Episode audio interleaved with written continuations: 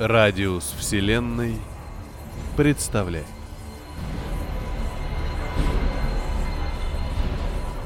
Брайдер Юрий и Чедович Николай. Рассказ «Против течения».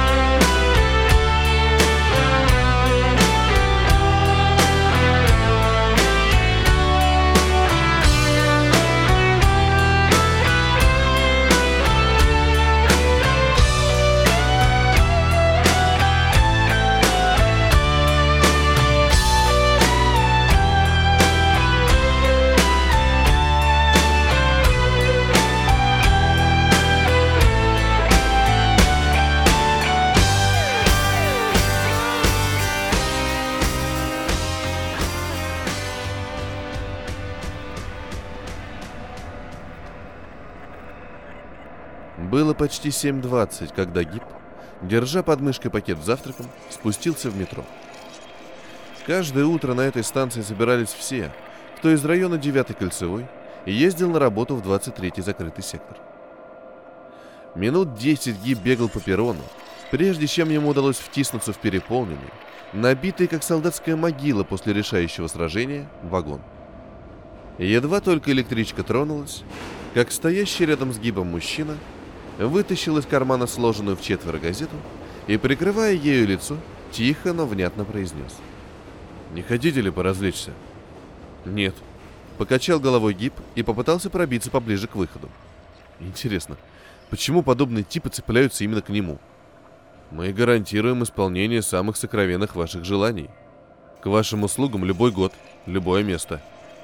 Если захотите, на время станете султаном, пиратом, папой римским, Кем угодно. Нет, отказался Гиб. Пропустите меня, мне скоро выходить. Подумайте. Плата умеренная. Без прежнего энтузиазма сказал мужчина с газеты.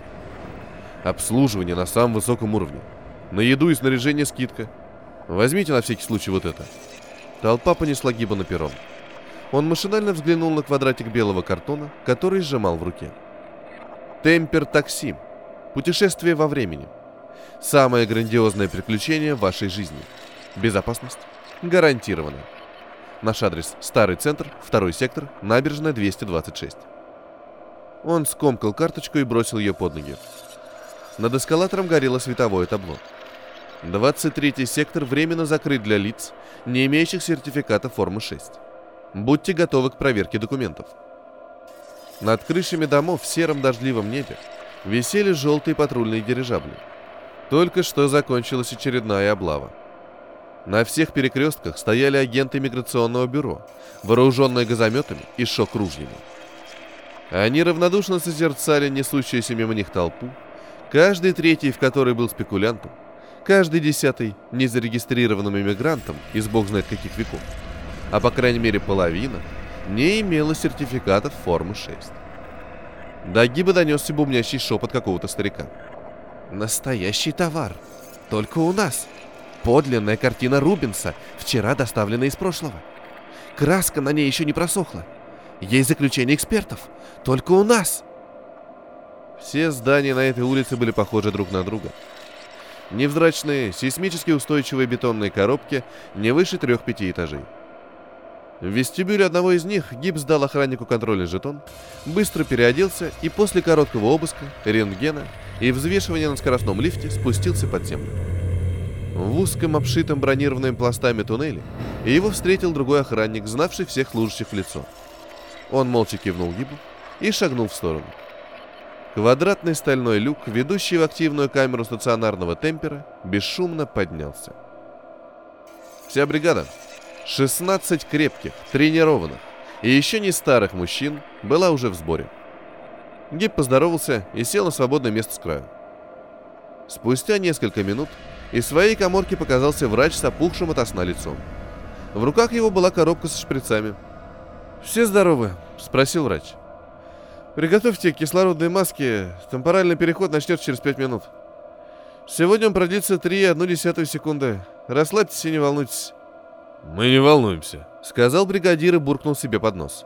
Тебя бы клизму хоть раз туда послать. Большая океанская баржа, оборудованная для подводных работ, в полдень покинула укромную бухту на побережье острова Тартю и медленно двинулась на северо-запад. Навстречу испанской эскадре, которая несколько суток назад вышла из Веракрус и сейчас держала курс на Картахену. Высоко в небе кружил разведывательный вертолет. Изображение с его телекамер передавалось на монитор, установленный на верхней палубе. Гиб, проверив работу своего сепаратора, пошел взглянуть на испанские корабли. На экране то появлялись, то пропадали несколько десятков белых точек, выстроившихся неровной линией. Вертолет снизился, и Гип увидел неуклюжий, глубоко сидящий в воде галеон и идущий параллельным курсом конвойный фрегат, команда которого в этот момент выполняла какие-то маневры с парусом. «Золото!» — ухмыльнувшись, заорал в ухо Гибу один из водолазов. «Испанское золото!» «Вижу!» — ответил Гиб, стараясь перекричать грохот опробуемых на холостом ходу лебедок и сепараторов. «Был тут эксперт из иммиграционного бюро!» — продолжал орать водолаз. «Все ходил, вынюхивал! Потом наш бригадир ему сунул, сколько положено. Так кто-то говорит, раз это золото все равно утонет и будет лежать на дне до самого судного дня, то его можно поднять. От этого, говорит, вреда никому не будет. А раз так, то выходит, мы действуем по закону. Что ты об этом думаешь? Ничего, ответил Гиб. Водолаз был ему незнаком, и разговорчивость его раздражала Гиба. «Гляди, гляди!» — закричал водолаз, указывая на экран пальцем. «Пираты! Наконец-то!» Изображение резко ушло в сторону. Мелькнуло небо, потом опять море, и Гип увидел на экране свою баржу. Маленькую, как спичечный коробок. Вертолет возвращался. Над морем прокатился далекий глухой гул. Это грянули бортовые канониры пиратского флагмана. История шла своим чередом.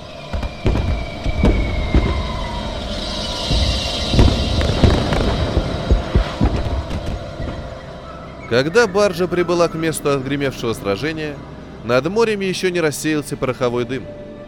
Множество деревянных обломков, три пустых бочонка и перевернутая шлюпка колыхались на волнах, отмечая то место, где под воду ушли два сцепившихся в абордаже корабля. 12 последующих часов они работали не разгибаясь.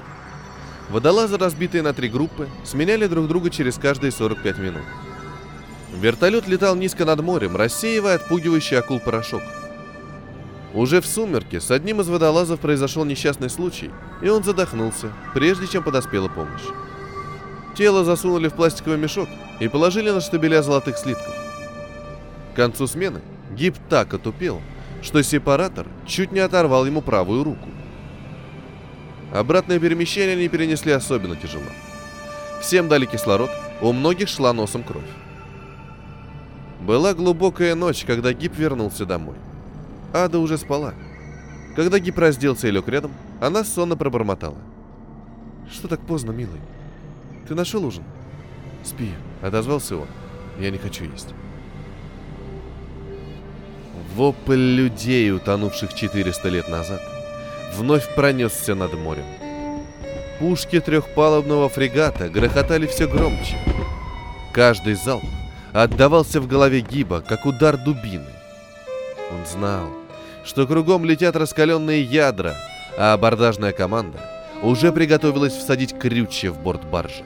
Но продолжал изо всех сил, задыхаясь, бросать в приемный лоток сепаратора кашу из ила, золотого лома, кораллов и человеческой плоти.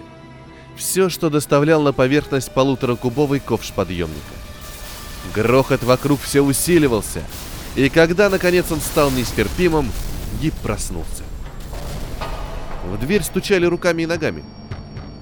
Некоторое время Гиб лежал неподвижно. Весь в холодном поту, уверенно, что это всего лишь продолжение сна. «Милый, что там случилось?» «Пойди посмотри, что им надо», — сказала жена. Гиб встал. Сердце его колотилось, а руки никак не могли нашарить задвижку замка. Обдав Гиба холодом, в комнату валились люди в мокрых плащах и блестящих шлемах. «Вы что, оглохли?» — закричал тот из них, чей вид был особенно грозен. Думаете, у нас нет других дел, кроме как торчать под вашей дверью? Собирайтесь быстро!» «Что случилось?» — оторопил Гип. «Я ничего не сделал. Это ошибка. Я сейчас принесу документы». «Молчать! Сам ты ошибка! Идиот безмозглый! В сегодняшнем дне тебя нет! Ты не существуешь, понял? Даже если тебя убить, ничего не изменится. Это все равно, что выстрелить в пустоту.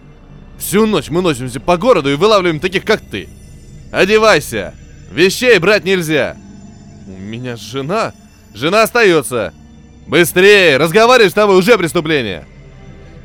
Уж лучше бы меня на самом деле убили. Думал Гип, натягивая брюки. Почему именно я? Почему мне так не везет в жизни? На пороге спальни появилась Ада, придерживая руками полы халата.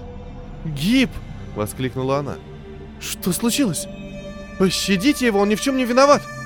«Вернитесь в комнату, с ним нельзя разговаривать. У вас будут неприятности». «Не трогайте ее!» — закричал вдруг.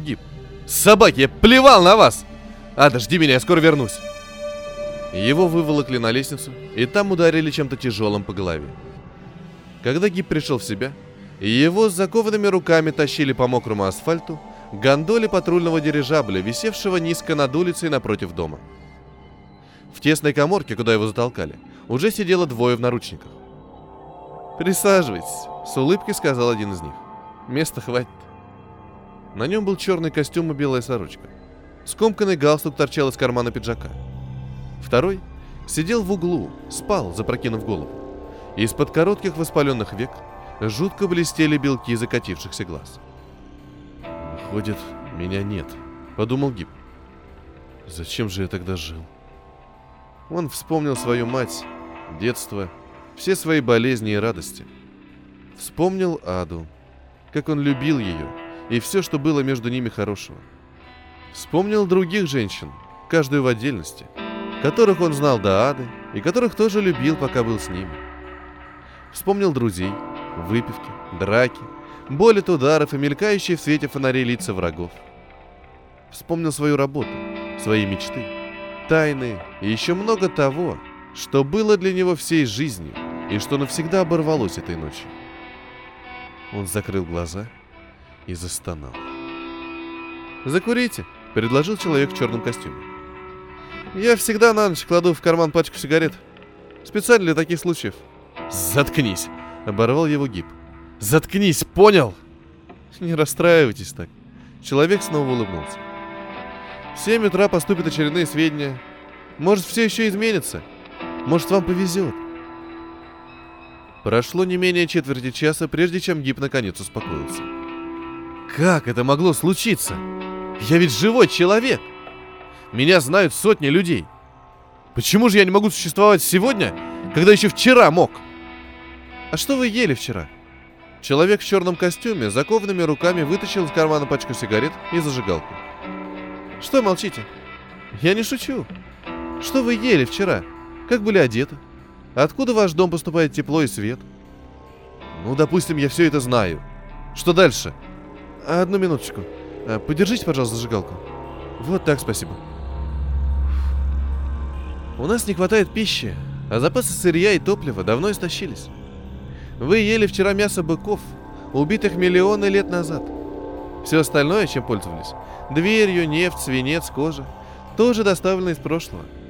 Даже ваша рубаха наверняка сшита из льна, выращенного в долине древнего Нила. Рубаха, кстати, синтетическая. Невесело усмехнулся Гиб. Все, что вы сказали, для меня не новость. Я сам последнее время работал в закрытом секторе. Тем более. И когда вы возвращались из прошлого, то заставали свой дом, свою жену на прежнем месте. И ног у нее по-прежнему было две, а не три, к примеру. Даже выпивка не подешевела. Ведь ничего не изменилось за время вашего отсутствия, не правда ли? Если только по мелочам. Мелочи не в счет. Ведь вы успели порядочно нагадить в прошлом. Не вы один, конечно, а тысячи таких, как вы, которые ежедневно рубят лес во всех прошедших веках, заготавливают яйца динозавров, гонят сироп из папоротника, вербуют за побрякушки дромовых рабочих. Это работа иммиграционного бюро. Им за это деньги платят. Правильно. С помощью своих темперов – мощи избирательность которых даже представить трудно, иммиграционное бюро собирает подробнейшую информацию о завтрашнем дне. О том, каким он был бы, если бы его не исказили те, кто сегодня побывал в прошлом. При этом учитываются миллиарды миллиардов факторов, даже на уровне микромира. Затем, в течение ночи, эта почтенная организация старается встереть все возникшие искажения. В меру своих сил и разумения, конечно. Значит, и мы с вами искажения? Возможно. И ошибок у них не бывает. Ошибок, я думаю, масса. В распоряжении миграционного бюро десятки тысяч агентов, орбитальные станции, средства массовой информации, вся наука. Да и политика с экономикой, наверное, тоже. За ночь они могут перевернуть всю страну, убрать любое количество людей и заменить их другими, загипнотизировать целый город, вырыть новые реки и засыпать моря, внушить народу все, что угодно. И несмотря на это, ликвидировать все искажения невозможно. Они накапливаются день ото дня. Происходит масса недоразумений и путаницы. Исправлять ошибки чаще всего некогда. Контролировать же работу иммиграционного бюро практически невозможно. Очевидно, уже длительное время они творят над нами все, что захотят. Даже шпики и доносчики теперь не нужны. Вся наша жизнь у них как на ладони. Они знают все наперед. Представляете, чем все это может однажды закончиться?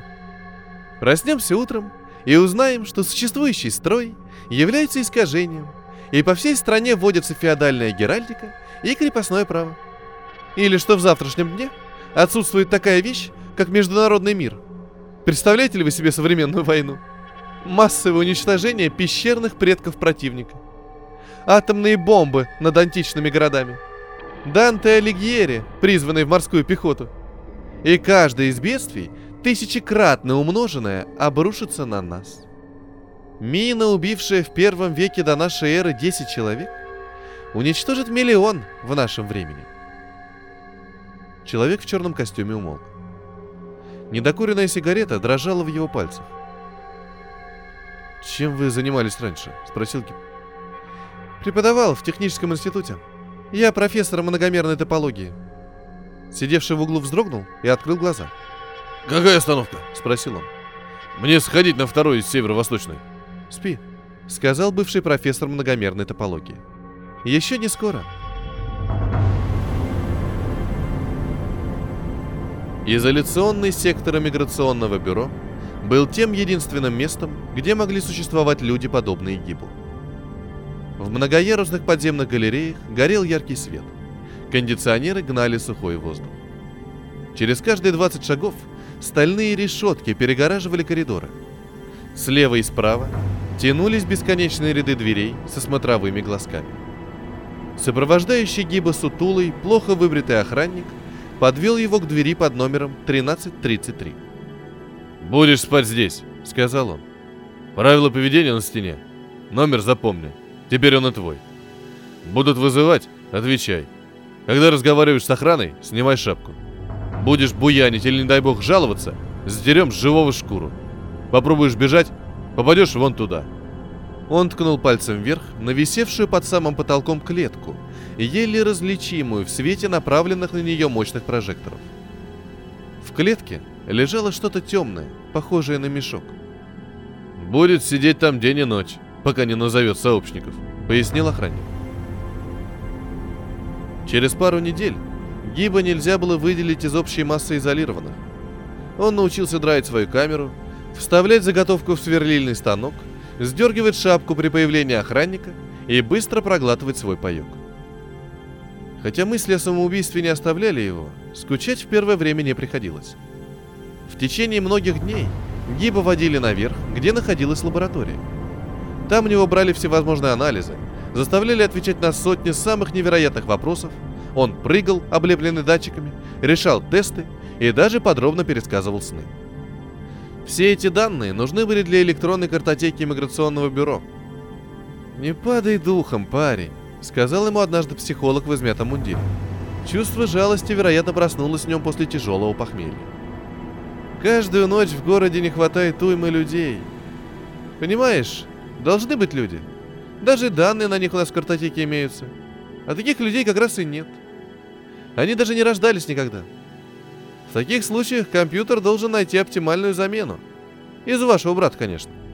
Так что не вешай нос. После обеда Гип работал в подземном цехе или ползал на животе по плацу в компании таких же неудачников, как и он сам.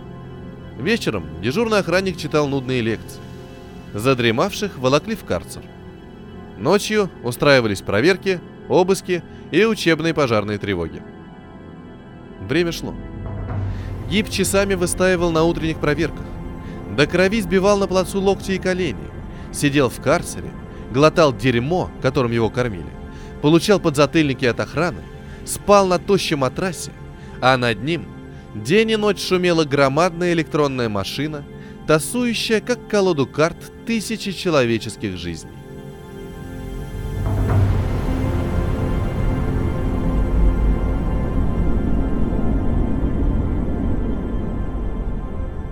«Счастливый ты парень!» — говорил агент иммиграционного бюро, идя вместе с Гибом по улице. «Разве плохо начать все сначала? Старую жизнь забудь. Теперь у тебя все новое. И фамилия, и биография. Ты должен стать совсем другим человеком. На это тебе дается, скажем, полгода.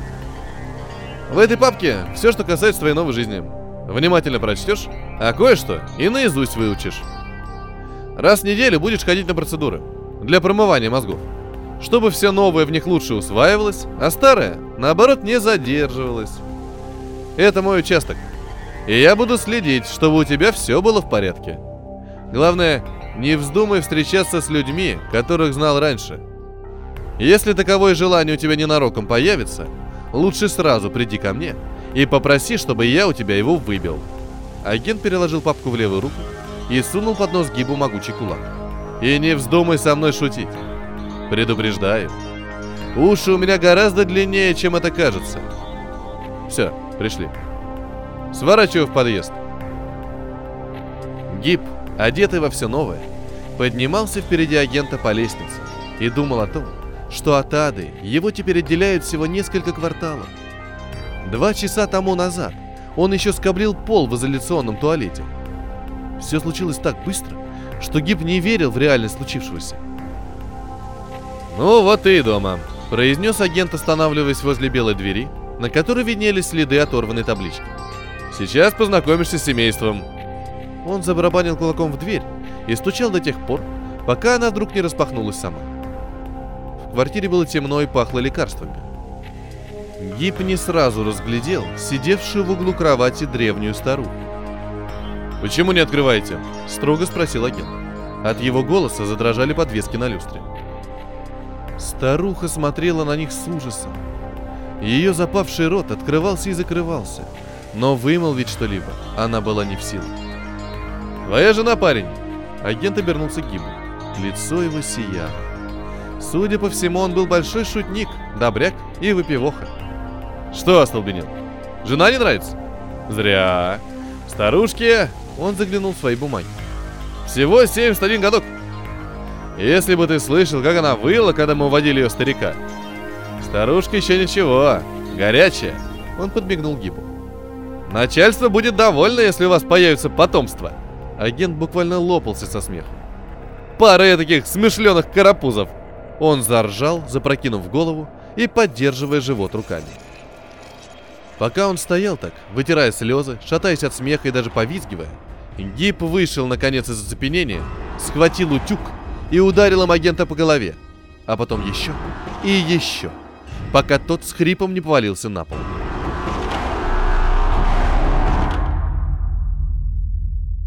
Словно во сне, Гип вытащил у него бумажник, сорвал кобуру с пистолетом и, не обращая внимания на вопли старухи, скатился вниз по лестнице. Хоть ехать в метро было опасно, но еще опаснее было идти пешком через весь город или нанимать такси. Еле переставляя вдруг ставшие ватными ноги, Гиб прошел мимо патруля и встал на эскалатор. В вагоне Гиба внезапно охватило бешенство.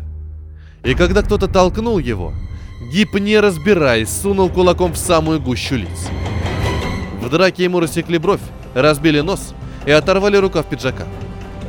На остановке «Старый центр» Гип умылся в туалете, выбросил пиджак в мусоропровод и в одной рубашке поднялся на поверхность. Улицу он пересек на красный свет, даже не пытаясь увернуться от несущихся мимо автомобилей. Здание, которое он искал, ничем особенным не отличалось от всех остальных на этой улице. Верхние этажи занимали квартиры, внизу были мастерские по ремонту аппаратуры и овощной магазин. Несколько минут Гиб стоял в нерешительности, переводя взгляд с одной вывески на другую. Потом еще раз проверил номер дома. Адрес был именно тот, сомневаться в этом не приходилось. Гиб вошел в мастерскую. Деревянная стойка, заваленная стандартными бланками, делила комнату пополам. Человек, сидевший за стойкой, жевал бутерброд, забивая его кофе из пластмассового стаканчика. «Перерыв!» – буркнул тот. «Мне нужен темпер такси!» – выпалил Гиб, даже забыв поздороваться. «Вызовите такси по телефону. Аппарат за углом». «Мне нужно темпер такси! Для путешествия во времени!» «Что?» Человек за стойкой даже привстал. «А ну-ка, выкатывайтесь отсюда, живо! А не то сообщу, куда следует!» Гиб, хлопнув дверью, вылетел на улицу. Погуляв немного по тротуару, он зашел в овощной магазин. Там было сумрачно и прохладно. За кассой сидела симпатичная девушка. Из-за прилавка улыбался румяный старик. «Здравствуйте», — сказал старик. «Что вам угодно?» «Здравствуйте», — ответил Гиб. «Мне нужно...» «Понял». Старик нагнулся и достал из-под прилавка два крупных серповидных плода, источавших запах вина и корицы. «Сегодня ночью они еще росли в первобытных джунглях. Им цены нет, но для вас...» «Подождите», — прервал старика Гиб. «Я ищу темпер такси. Вы должны мне помочь, я знаю их контору где-то здесь». «Эй, дочка!» С лица старика сошла улыбка. «Сними трубку и набери номер иммиграционного бюро. У нас солидный магазин, и я не позволю!» Гиб был уже у двери. Он рванул ручку, дверь задребезжала, но не поддалась. Сжимая кулаки, Гиб обернулся. Девушка за кассой целилась в него из короткоствольного автомата. Рядом со стариком стоял мрачный человек из мастерской. Гиб подумал о пистолете в заднем кармане брюк. «Прости, приятель», — сказал человек. «Нам нельзя рисковать. Садись». Поговорим о деле.